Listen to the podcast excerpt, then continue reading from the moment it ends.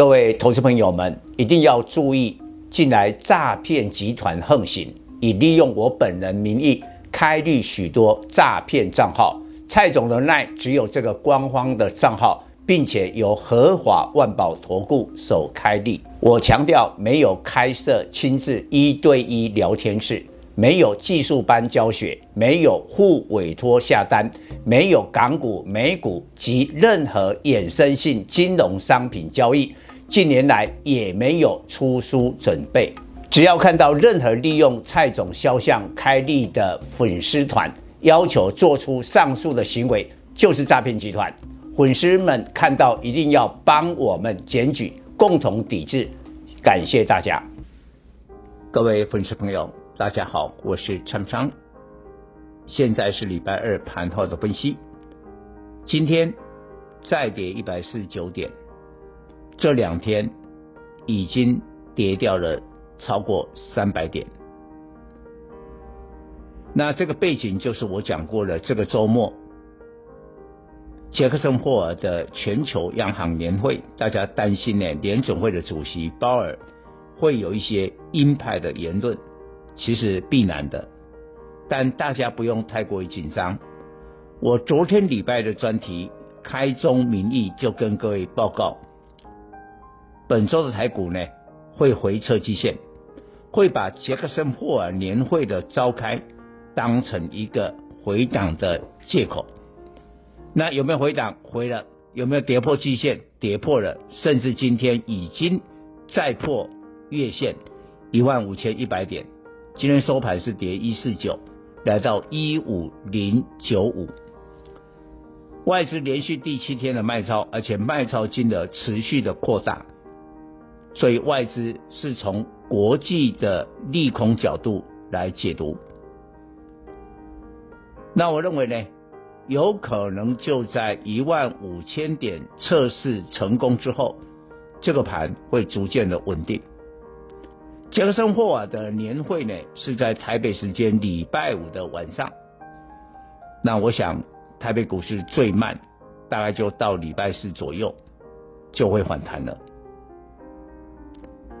但是呢，我觉得股票跌下来两天跌三百点，才可以真正的看清楚什么股票有业绩、有护身符。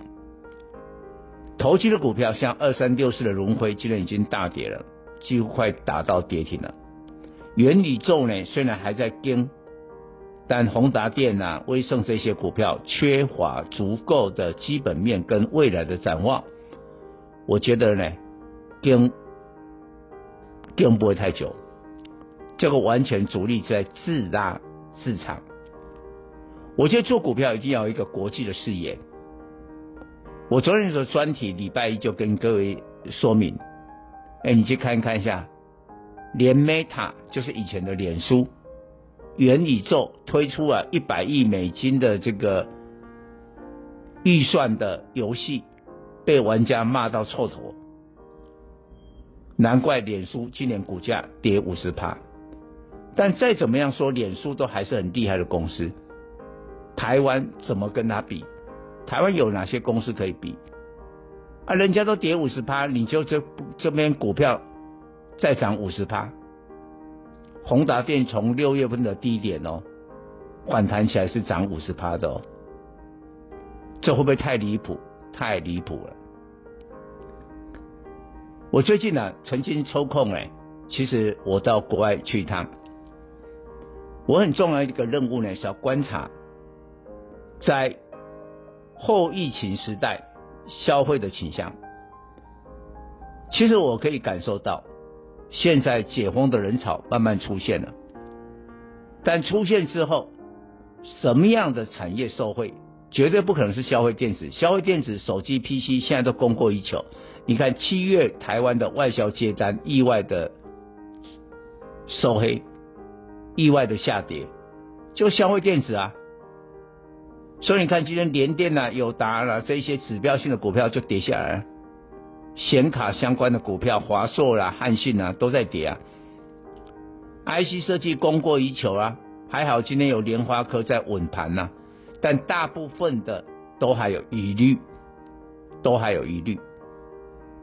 那我自己走了一趟，我的感受，我觉得解封人潮出来了，但第一个受惠的，就是网通。我过去没有这样子啊，这次我出去了，有有一个焦虑感呢、啊，就是手机在身，在身边呢、啊，但是很怕连不上网，